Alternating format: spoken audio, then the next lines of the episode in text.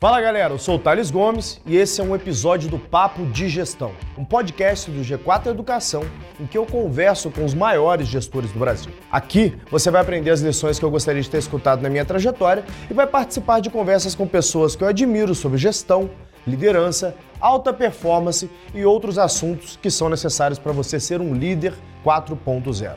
E no final, não esquece de ir no Instagram do G4 Podcasts para me falar o que, que você está achando sobre esse projeto. Antes de iniciar, quero te falar um pouco melhor sobre o que é o G4. Nós somos a evolução da escola de negócios. Nós traduzimos as práticas das empresas que mais crescem no mundo para o seu negócio. Eu sou mentor de um dos produtos, o G4 Imersão e Mentoria. Ela possui três pilares. Primeiro, conteúdo de altíssima qualidade que trazem as práticas das empresas que mais crescem no mundo para o seu negócio.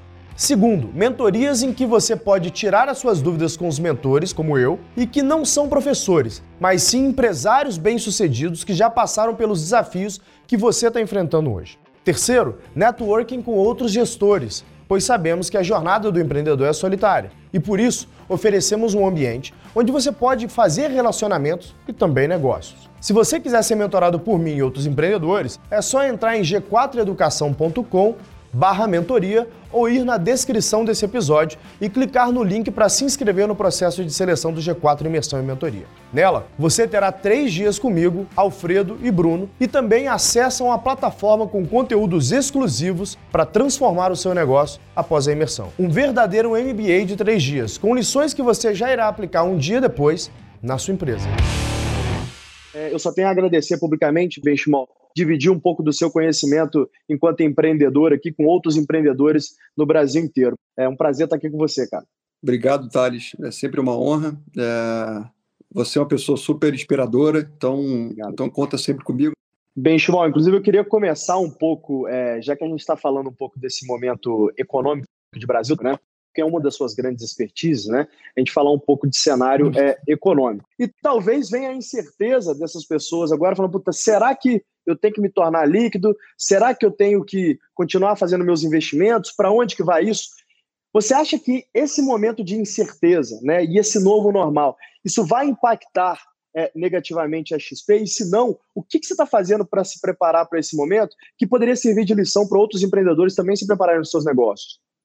É, obviamente que, que quando acontece um meteoro desse, é, os clientes que são mais agressivos, né, que tomam um pouco mais de risco, sofrem um pouco mais, porque naturalmente essas pessoas têm ações em carteira, têm algum, algum fundo um pouco mais agressivo, seja um fundo de ações, seja um fundo multi, multimercado e assim por diante. Mas é sempre bom é, é, explicar que a gente não é uma empresa que vende apenas risco. Né?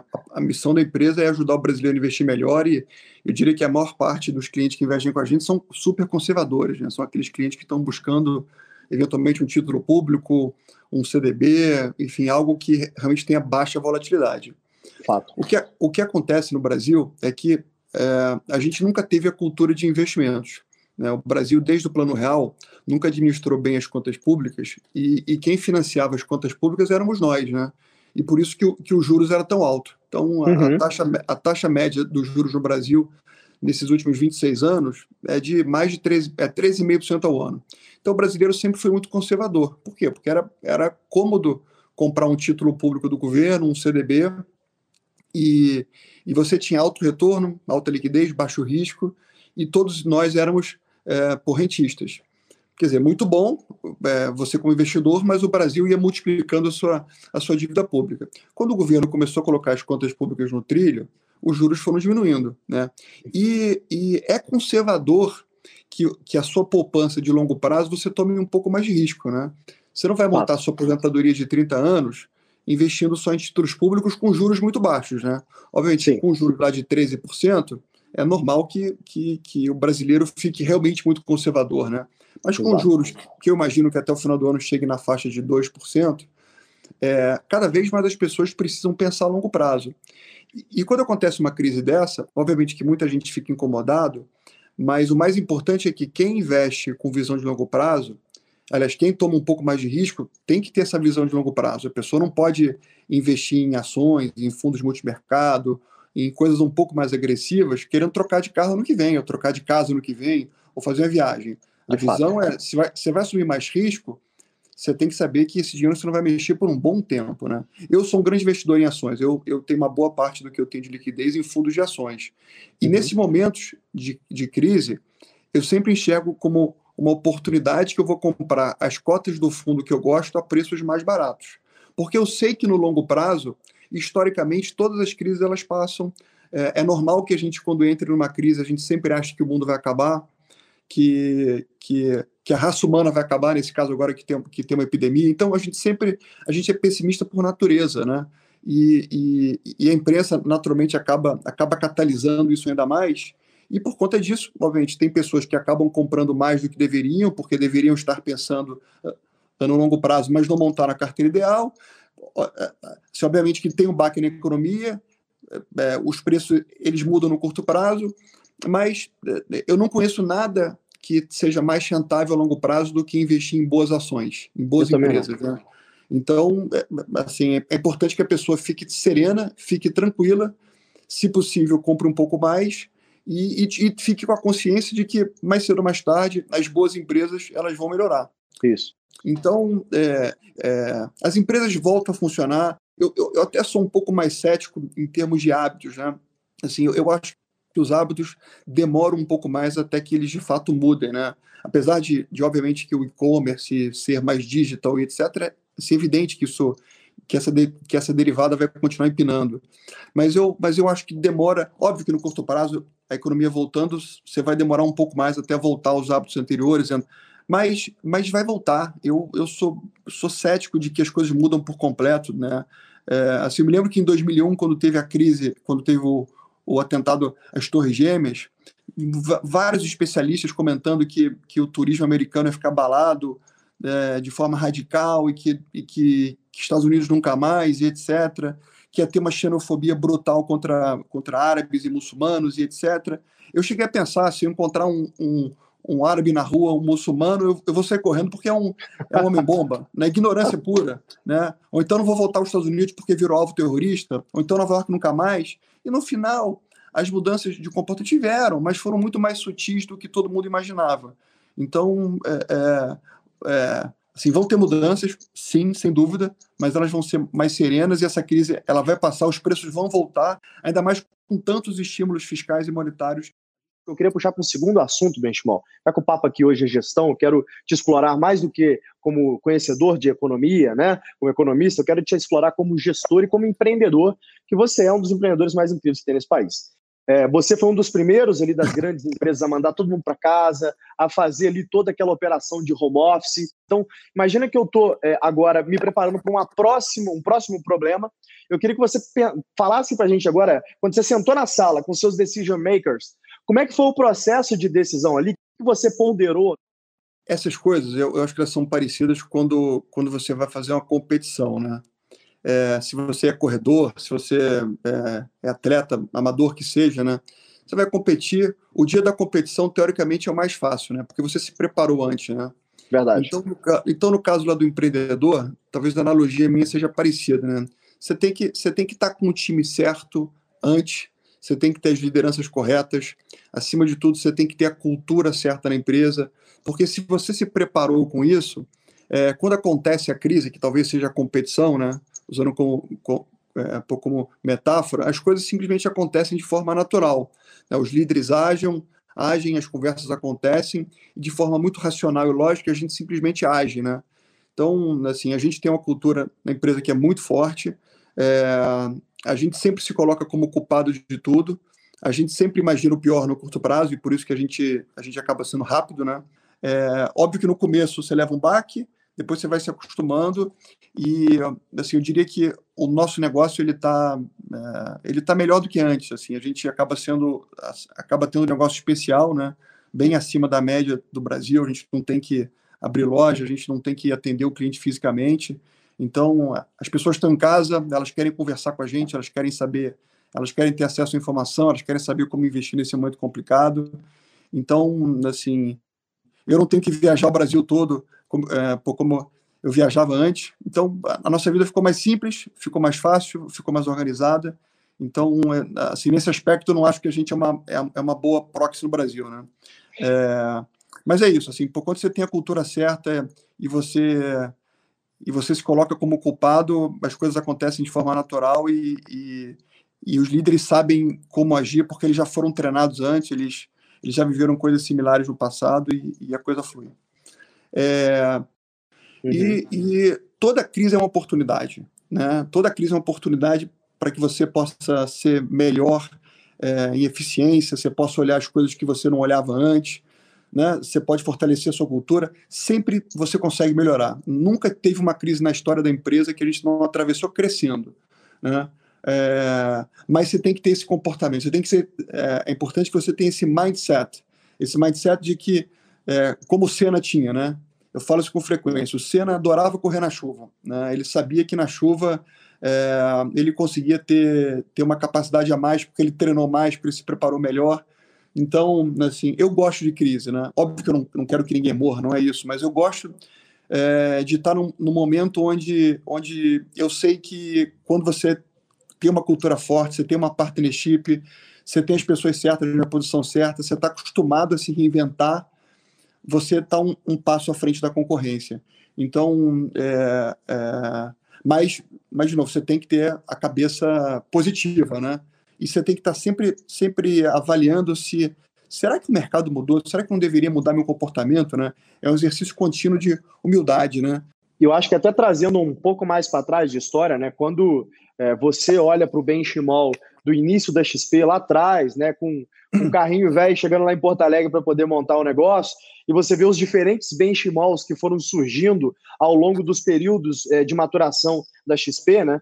Você vê que você tem uma coleção de benchmarks ali, né? Você tinha uma série de certezas e essas certezas foram evoluindo. Então, eu sempre falo isso com, com a nossa audiência aqui, Benchimol, que você tem que ser de fato uma metamorfose ambulante. Então, aquele negócio, ah, mas espera aí, você mudou muito, você, sua opinião era outra. Pô, ainda bem que eu mudei, eu estou estudando, eu estou trabalhando, eu estou vivendo, eu tenho mesmo que evoluir as minhas opiniões, eu tenho que mesmo evoluir a forma como eu acho que tem que ser feito as coisas. E o empresário que não evolui, ele cai no ostracismo, né? Então a gente pega, inclusive, modelos de negócio, né? A gente, eu sempre falo isso, a gente continua assistindo filme, continua tirando foto. Mas assim, eu tiro foto por isso aqui, eu assisto filme por streaming. Né? Então, puta, por que, que as empresas que faziam isso eram líder absoluto de mercado não conseguiram se adaptar e ser essas empresas que fizeram essa forma de tirar foto e fizeram streaming? Porque eles não perceberam que as pessoas estavam mudando a forma como elas queriam consumir o valor que você está entregando. Eu acho que trazendo isso um paralelo com a liderança, a liderança é um pouco disso, né?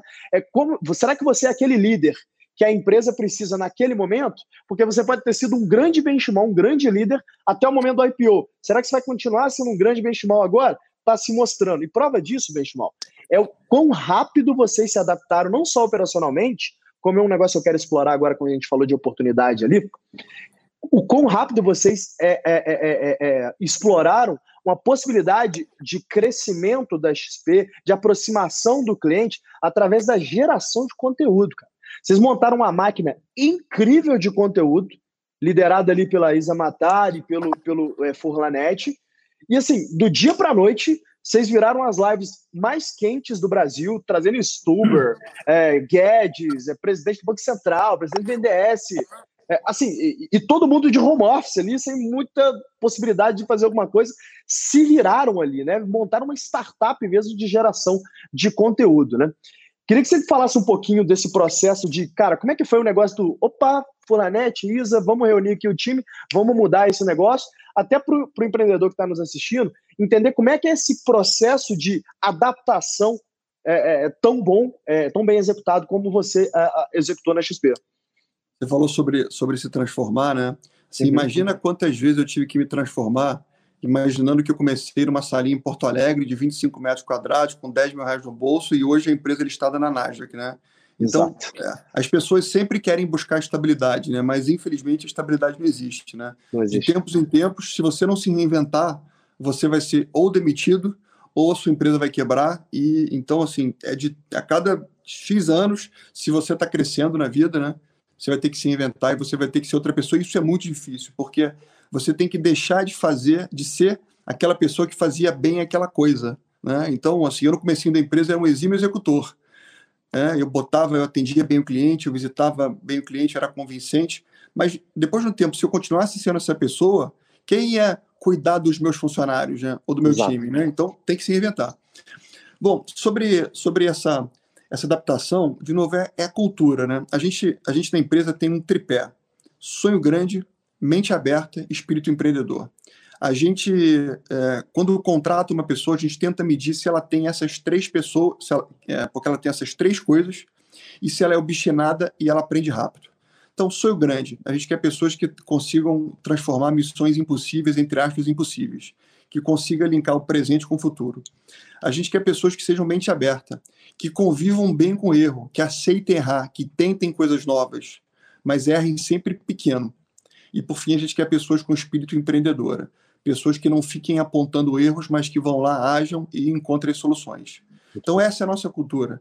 Então, quando acontece alguma coisa, aliás, o tempo inteiro, a gente está sempre experimentando coisas novas. É, eu, eu, sempre digo que, que a XP, por incrível que pareça, e, e, e, eu mesmo, nós somos a empresa mais conservadora do mundo.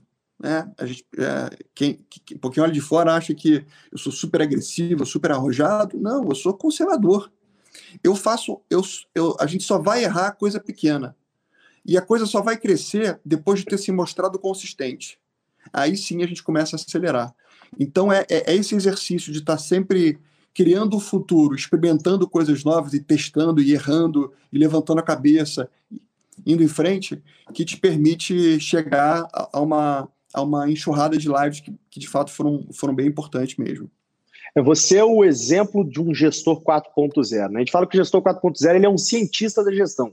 Ele não toma decisão de orelhada. Né? Ele é um cara data-driven, ele é um cara que ele não concentra poder, ele dissemina poder para os seus liderados, ele é um cara que pensa para frente, com espírito empreendedor e que principalmente tem uma alta capacidade de adaptação. Que a nossa tese toda, quando a gente construiu gestão 4.0, era isso, a gente falou, olha, o gestor que se adapta melhor e mais rápido é o gestor campeão, não tem conversa. As empresas que sobrevivem por muitos anos, só que as empresas têm maior capacidade de adaptação. Como é que o cara se adapta? Sendo mais data-driven, né, tendo informações melhores do que o mercado, conhecendo muito bem o seu negócio e tendo gente boa comitada com propósito da companhia para poder executar. É, falando assim, parece simples, né? O difícil é montar isso e fazer acontecer. Quando eu fui visitar a XP, eu me lembro que o que mais me impressionou lá, a primeira vez que eu entrei na nova XP, é quando eu vi o andar, o andar do pessoal de TI. Aí eu cheguei lá, o Fulanete estava me apresentando, eu fui lá para aquele bate-papo com ele. Ele falou: Olha, aqui a gente tem uma squad. Aqui. Eu falei: opa, peraí, vocês têm squad aqui? Conhecia. Para mim era só o Fred do Magazine Luiza que fazia esse sistema aqui no Brasil. Não, aqui nós temos várias pequenas startups. Nosso time de TI inteiro são pequenas startups. Por que eu estou trazendo isso um pouco, tá, Benchimol? Eu adoraria que o empreendedor brasileiro, a gente tem muito pequenos e médios empresários, que geralmente é a nossa audiência. E esse pequeno e médio empreendedor, eu queria que você lembrasse quando você era esse cara também. Né? A gente geralmente é o quê? Muito centralizador, tem medo de passar qualquer coisa para outra pessoa. O financeiro cuido eu, eu sou o dono, o olho do dono, quem guarda o boi. Puta, o comercial, cara, tem que ser eu que fazer, que se eu não fizer. Não... E aí esse cara ele não consegue se escalar. Como é que funciona hoje o seu framework de gestão da XP? Eu queria aqui um manualzinho mesmo da gestão da XP, o pessoal pegar o caderninho aqui agora e anotar para replicar na empresa deles. Olha, é, assim, a empresa é bem horizontal mesmo, né? Eu digo na empresa que são, são, são 3 mil funcionários, é, são 3 mil votos. Né? Ninguém manda mais do que ninguém, é, manda mais, entre aspas, né? quem, quem, tem, quem tem o melhor argumento. Né? Então, com isso, você consegue fazer com que a empresa fique sempre muito aberta e que a discussão aconteça sempre em muito alto nível. Né? Então, assim, com frequência, eu tenho estagiário que vem bater papo comigo e me convence de coisas que, que, ele, que ele percebe que a gente, que a gente não tá, que a gente né, não está fazendo adequadamente. Então, isso é um, isso é um ponto. Né? É, a gente tem, a gente tem são, nove, são nove diretores na empresa. Tá bom. É, a empresa inteira ela, ela é guiada por metas, então, de mim até o, até o último estagiário da empresa, a gente possui de quatro a seis metas. É, a gente tem uma governança mensal onde a gente acompanha as metas mensalmente e a gente se presta conta, então meus diretores sentam comigo, o gerente dos meus diretores sentam com eles e assim por diante, ou seja, a gente vai garantindo que todos os que todos os sonhos o nosso sonho grande do ano vira vira cinco metas minhas, que viram cinco metas deles e, e a gente vai se cobrando em, em, encontros mensais que vão garantindo que a gente vai corrigindo os desvios que vão acontecendo. Uhum. É, é, ou seja, é uma maneira assim, eu vejo muito empreendedor que ele seta a meta, mas a meta vira muito mais aquela, aquela coisa sonhada e tem muito menos processo que te leve na direção da meta. Né? Então, quando você estabelece um, uma, é, quando você estabelece uma dinâmica dessa, você cria um processo que garante que você vá na direção da meta. Então, sempre que chega um diretor e, e apresenta, olha, esse mês eu bati dos cinco indicadores, bati três, e nesses outros dois aqui, eu já tenho. Eu, esse mês eu não bati, mas eu tenho duas contramedidas que vão, que vão me, me ajudar a tentar bater no próximo mês. Então, todo mundo na empresa conversa sobre meta o tempo inteiro, né? Porque a meta é, é, é, é o seu objetivo e você e é importante você ter um método que possa te levar, te levar nela, né? Então, é, a gente tem N comitês, assim, todo, tudo que é tudo que são, são temas importantes, a gente cria um comitê. É, tudo começa antes com uma pauta e tem uma ata ao final, onde a gente sai depois com, com, com alguém que, que fica com, com a missão de executar aquilo, aquilo que foi combinado. E como você comentou, assim, a empresa, tudo que é, é importante evoluir na empresa é, tem uma startup. Então, hoje são mais de 60 squads na empresa. E, e, diferentemente do passado, quando a gente tinha uma tecnologia e uma área de produtos única, e a gente ia sempre, a cada, a cada trimestre, a gente uh, definia aquilo que era mais importante. É, e nesse formato, a empresa é sempre mais barata do ponto de vista de custo fixo. A gente quebrou essa estrutura e montou squads que são processos, são é, ou, ou produtos, desculpa, ou processos, ou serviços, ou produtos, é, ou jornadas que precisam evoluir eternamente. Então a gente não, não roda mais as equipes, as equipes são especialistas e elas evoluem aquelas é, iniciativas de forma integral. Então isso vai garantindo que a gente vai sempre, é, em cada coisa que a gente acha importante, a gente vai sempre evoluindo naquela, naquela, naquela função. Né? Esse modelo de gerenciamento por diretrizes, né, isso aí é o playbook do professor Falcone, né? Vocês chegaram a, a, a, ter consultoria com a Falcone? Como é que foi construído esse modelo de gestão?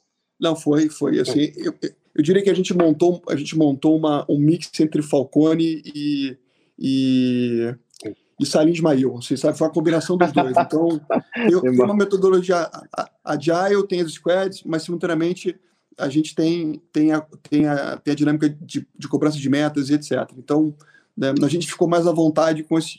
É importante que você, como empreendedor, você entenda tudo que exista e você construa algo que você fique à vontade. Né? Então, a gente combinou as duas coisas e, e funciona muito bem.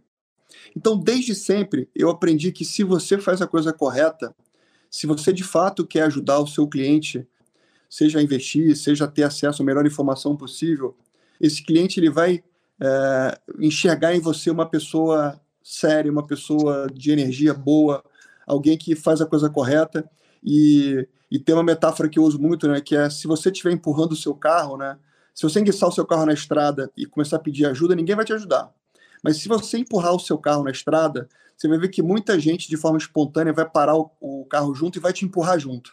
Então, quando você, tá, é, quando você se ajuda as pessoas começam a se ajudar. Se você se aproxima do cliente, se você faz a coisa certa, você não precisa nem fazer o call to action. Ela vai perceber que você é verdadeiro e que ela pode confiar em você. Isso é verdade. Isso é o grande princípio da liderança, né, o Benchimol? Você liderar pelo exemplo. Né? A palavra convence, mas o que arrasta mesmo é, é, só o exemplo. Todos os grandes líderes que a gente conhece, que a gente pesquisa, para montar é, os nossos conteúdos, é tudo assim, cara, tudo parecido com você. Eles sempre falam isso, né? Eu primeiro aprendi a fazer um determinado negócio, ou eu criei essa business unit ali é, junto com o meu time, e aí eu toquei um pouco junto com eles essa business unit e deixei é, rodar. Você vê desde Jeff Bezos até a gente, aqui a gente se envolve muito nesse negócio para poder conseguir fazer o negócio rodar antes que deixe na mão do time. Que tem muita gente, e aí eu estou falando para o empresário médio, eu sei que tem muita gente aqui que média empresa, que faturamento ali de 50, 100 milhões de reais por ano, que o negócio já está faturando bem, então ele joga na mão de todo mundo, aparece na empresa ali um pouquinho para poder falar com um, com o outro e sai completamente da operação.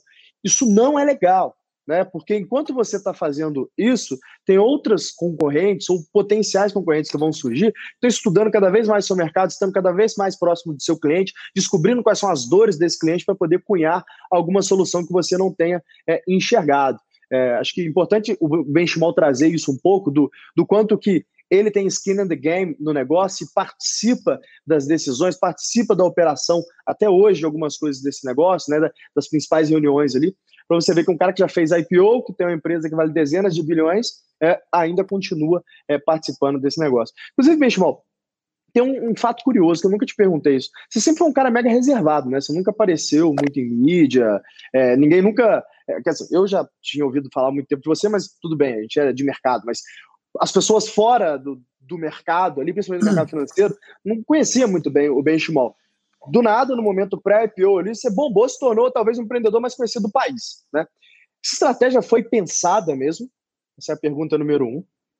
E se ela foi pensada, ela foi pensada visando ganhar popularidade é, para poder facilitar, inclusive, depois é, a venda das ações ali no, no IPO.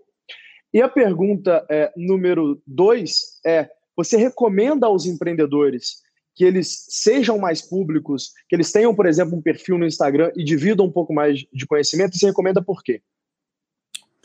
Uh, assim, eu, eu, tenho, eu tenho uma essência bem mais tímida que você, Thales. E eu, eu, tive que ir aprendendo, de novo, você vai se transformando, né? É. Então, é, é, a gente chegou a ter, a ter alguns artistas que chegaram a ser a, a cara da nossa marca. E como, como toda empresa, assim, você acha que o, que o caminho o caminho mais eficiente é, é por aí. E, e, é comum que você queira ficar mais discreto, né? Assim, no meu caso, eu achava isso no começo.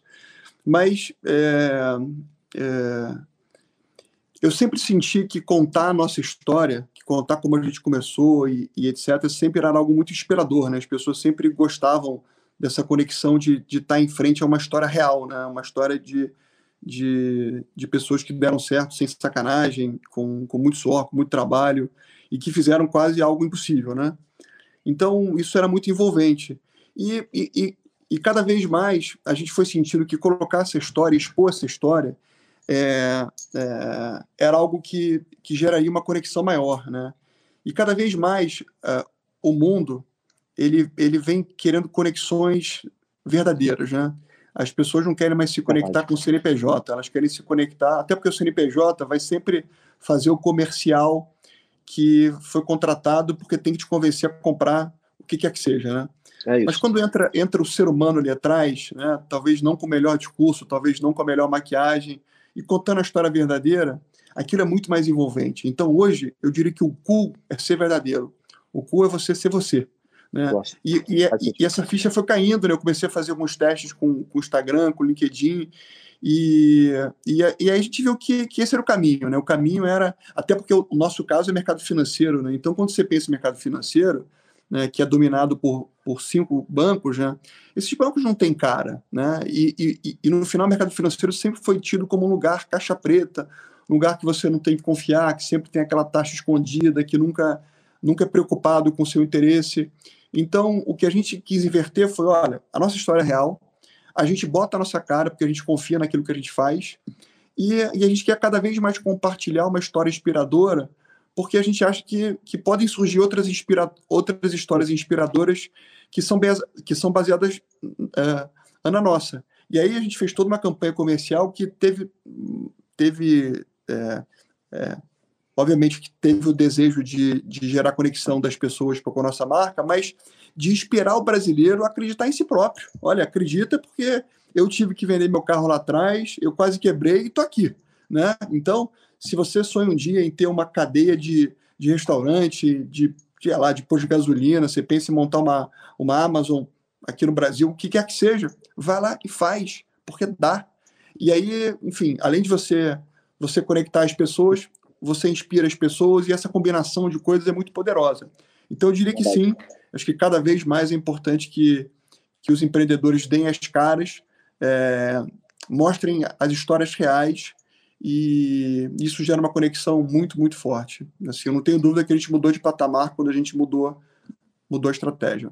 Eu também não, cara. Eu arrisco dizer que é, você foi o grande trunfo desse novo momento da XP e essa racionalização que você fez em cima desse fato é muito verdade, viu? As pessoas não querem se relacionar com CNPJs, elas querem se relacionar com CPFs, elas querem ter uma cara ali. Ela quer saber, cara, a XP é quem? Ah, a XP é o benchmark. Entendi. Então ele é o cara que eu reclamo se alguma coisa der errado. Então, assim, as pessoas. É. Você vê, os cases de sucesso de varejo, né? Ricardo Eletro, os caras sempre têm uma cara. É Caso Bahia tinha uma. Tudo bem, não era o seu, o seu Samuel Klein, mas teve um determinado momento que o seu Samuel Klein, inclusive, contou a história dele. Não sei se você lembra. Um anúncio de TV que rolava que ele contava a história da família que veio, que é uma história linda de empreendedorismo também. Então, é, o fato é, eu acho que o líder que ele ainda está nessa de ah, eu tenho que me abster, tal. Eu sei que tem uns downsides grandes, né, cara? Por causa de segurança. A gente, a gente não vive no, numa Suécia, né? Não é o país mais seguro do mundo. Tem alguns cuidados a mais que você tem que passar a ter com você e família, mas só que você cria uma conexão muito mais forte com o seu consumidor e tem um efeito colateral que eu não sei se você percebeu, Bicho, pelo menos para mim funciona muito. Para parcerias de negócio e para atração de gente boa, bicho. Funciona isso para você também? Você atrai muita gente boa porque o cara te manda direct e fala, quer trabalhar para você?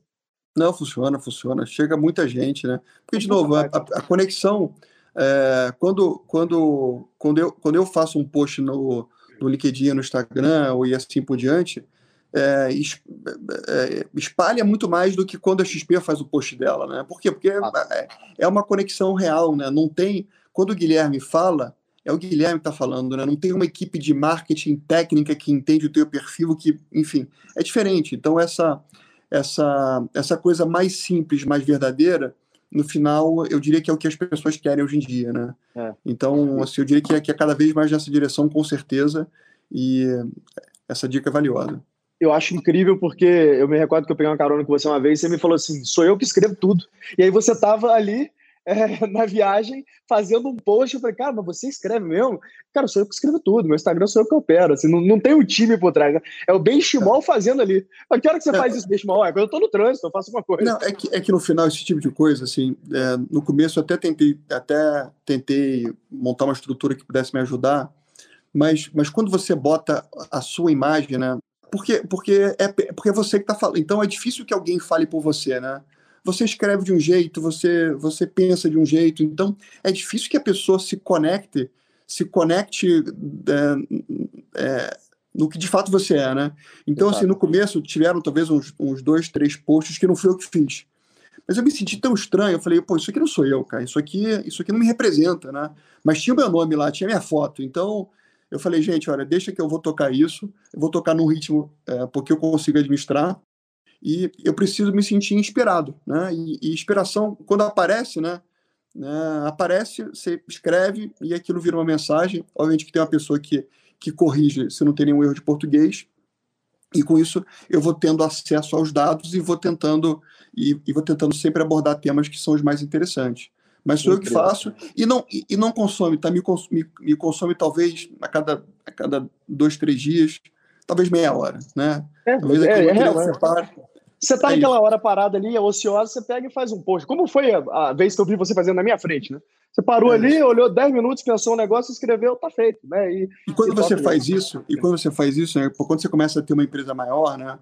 Você e você tá dando a sua cara e você faz um post, você tem, antigamente você tinha que visitar o cliente, né? Tinha que fazer pesquisa, tinha que ir lá, tinha que eu tinha que montar focus group, não que não, não seja necessário isso ainda, é também, tá? Mas eu consigo me sentir muito próximo do cliente. Eu boto um post às vezes, se naquele dia algum sistema nosso é, é, não funcionou, vão chegar ali 200 mensagens, falando, Guilherme, olha, o sistema da, na corretora tal estava ruim, você, você falhou ali, então você fica muito próximo do cliente, você consegue é entender onde é que você está errado. Então, isso te traz muita sensibilidade, te bota com os pés no chão. Né? Inclusive, ah. se a gente trouxer o princípio da gestão 4.0, é meio que isso, né? Como que eu consigo extrair informação na fonte do meu cliente? Se você cria esse canal de comunicação e o cara tá te mandando direct falando dos problemas. Eu, que eu já vi de bug na Singu, Benchmaldo, tipo assim, ó, cara, eu tô tentando comprar aqui com um cartão Elo é, aqui no Rio de Janeiro e não tá passando. Eu viro pro meu time e falo, galera, tenta fazer uma compra com cartão Elo no Rio de Janeiro. Puta, não tá rolando, realmente tem um bug. Então, assim, você cria meio que. Você se escala, né? A gente falou isso no início aqui, de como você se tornar um grande gestor, é você se tornar escalável. Quando você se torna público, quando você tem esse canal de comunicação direto, você escala a ouvidoria da sua empresa, né? É, tem um monte de gente perfeito. ali ouvindo para te passar, né? Não, e tem, e tem, uma terceira coisa que é que é, as empresas elas, elas têm ouvidoria, né? Mas sempre que você pensa assim, vou mandar uma mensagem pô, na ouvidoria daquela empresa, né? Aí você fala assim, pô, vai entrar uma burocracia danada, aquilo vai é. entrar num procedimento, vai passar pelo saque, vai voltar tal. Mas se tem o Guilherme lá, eu vou mandar mensagem para ele, porque o sentimento da pessoa é muito mais imediato, né? Eu vou falar com é. ele, ele vai responder. E de fato a gente a gente age com muita velocidade ele mesmo. Eu acho que inclusive é um papel muito importante que você tem, que eu tenho, que todos os empreendedores que têm visibilidade têm, Benchimol, é inspirar a nova geração de empreendedores, porque eu e você, nós, apesar da diferente idade, a gente é basicamente da mesma geração, né? É, você deve ter, sei lá, 41, não é isso? 43. 43, eu tenho 33. É que eu tô bem é, conservado mesmo, isso mesmo. Tá bem conservado. Tá bem conservado. A gente tem 10 anos de diferença, então a gente viveu mais ou menos a mesma coisa. A gente cresceu sendo orientado a fazer concurso público ou arrumar emprego numa multinacional. Ninguém virou para você, quer dizer, eu não sei, pelo menos para mim, ninguém virou para mim e falou: oh, você pode ser empreendedor, cara. Na, hora, na época lá de Carangola, quando tinha um puto, ninguém falava que isso era possível.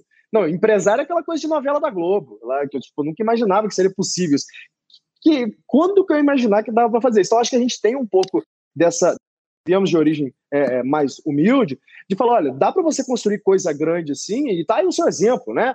Foi para o IPO, considerado pela Bloomberg uma das 50 pessoas mais importantes do mundo, e, cara, alguns anos atrás aí, estava lá vendendo uma caminhonete velha para poder começar a XP, né? Ou seja, dá para realizar, acho que é importante colocar esse exemplo. Dá para sonhar grande, dá para ficar enorme, mas começa pequeno, começa pequenininho, claro. começa de casa, começa na garagem, começa, né, né, assim, você quer começar a empreender, não sabe o que fazer, pô, vai no mercado, compra uma lata de leite condensado, é, pô, granulado, você vai gastar cinco reais, você vai vender brigadeiro por 30, você vai lucrar 25, você começou é a empreender. E aí, é. assim, e, e, aí você vai começar a sentir o, o, a, o que, que é despesa, o que, que é receita, é, como é que você vende, como é que você otimiza as vendas. Então, começa simples, não tem que começar com, com secretária, com espaço físico. Né? Assim, é, você pode começar da forma mais é, simples possível e, e, e, e, chegar lá é uma questão de, de tempo, né? Você não vai chegar lá em, em poucos anos, demora.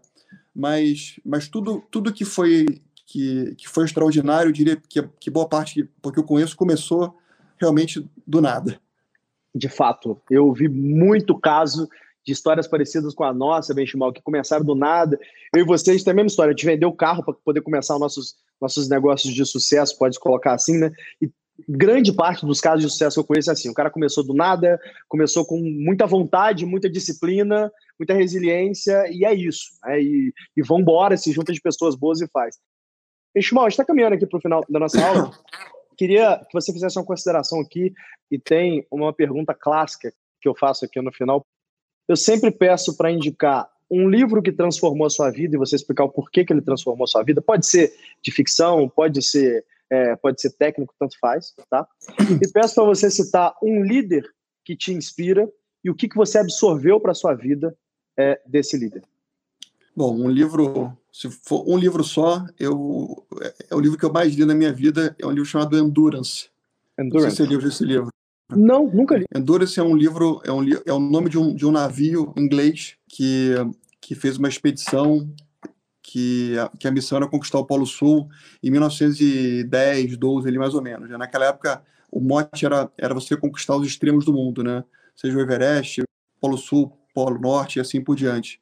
Então, naquela época, você tinha barcos de, de, de, de madeira, e quem chegasse antes lá era algo heróico. Né? Então, esse comandante Shackleton, que era o comandante do navio, montou a tripulação com, com 15 pessoas, e naquela época você não tinha comida enlatada, não tinha nada disso, então você levava animal vivo no barco, ele foi até o Polo Sul, chegando no Polo Sul, o inverno acabou vindo um pouco antes, e o gelo fechou o barco de forma muito intensa, e o barco dele foi estraçalhado no Polo Sul. Né? E ele já tinha entrado 100 quilômetros adentro uh, do gelo. E, enfim, sobraram só os botes salva-vidas né, de madeira, e ele, junto com a equipe dele, foram empurrando os barcos 100 quilômetros, de novo, sem celular, sem nada, né? Obviamente, há uhum. 110 anos atrás. Então, empurraram os barcos por alguns dias, catando peixe no caminho, urso polar e tal. Chegaram no oceano, de novo, e o comandante Shackleton separou é, os cinco marinheiros que estavam mais fortes e ele foi remando do Polo Sul até o Chile. Caramba! E aí ele chegou no Chile, mas ele chegou no Chile não numa baía, ele chegou numa parte super, super rochosa. Ele teve que escalar uma montanha de 3 mil metros de altura e andar por alguns dias até chegar numa vila que tinha, que tinha um barco de pesca, depois ele voltou até o Polo Sul, encontrou a equipe dele e no final ninguém morreu. Então isso é tido como o maior feito que um homem já fez. Então, assim, eu adoro histórias é, histórias de impossível, né? Histórias de pessoas que, que, que contra tudo e todos encontram um caminho e, e, e, e chegam lá. Então, assim, é super inspiradora essa história. É, e eu acho que isso ajuda muito a, a, moldar a vida do empreendedor ou daquele executivo que quer fazer diferença a longo prazo mesmo, porque, de novo, mostra que tudo dá, né? que, que tudo existe um caminho. E como, como inspiração de líder, assim, meu grande, meu grande, meu grande minha grande inspiração não é o empresário, apesar de, de, de eu ser próximo de é, empreendedores extraordinários, mas eu diria que minha grande inspiração é o, é o, é o Ayrton Senna. Cresci a minha infância inteira, a minha adolescência inteira vendo as, as vitórias impossíveis dele e a forma como ele se comunicava, a forma, a, a forma como ele vencia as corridas, né, sempre com carro pior, sempre com sem a terceira, quarta, quinta marcha, chovendo. Então, assim, eu acho que o Senna foi o nosso grande líder é, do Brasil. E, exemplo de resiliência, né, Guilherme? Exemplo de resiliência, de garra, de obstinação. Então, se eu tivesse que, que escolher uma pessoa só, seria ele.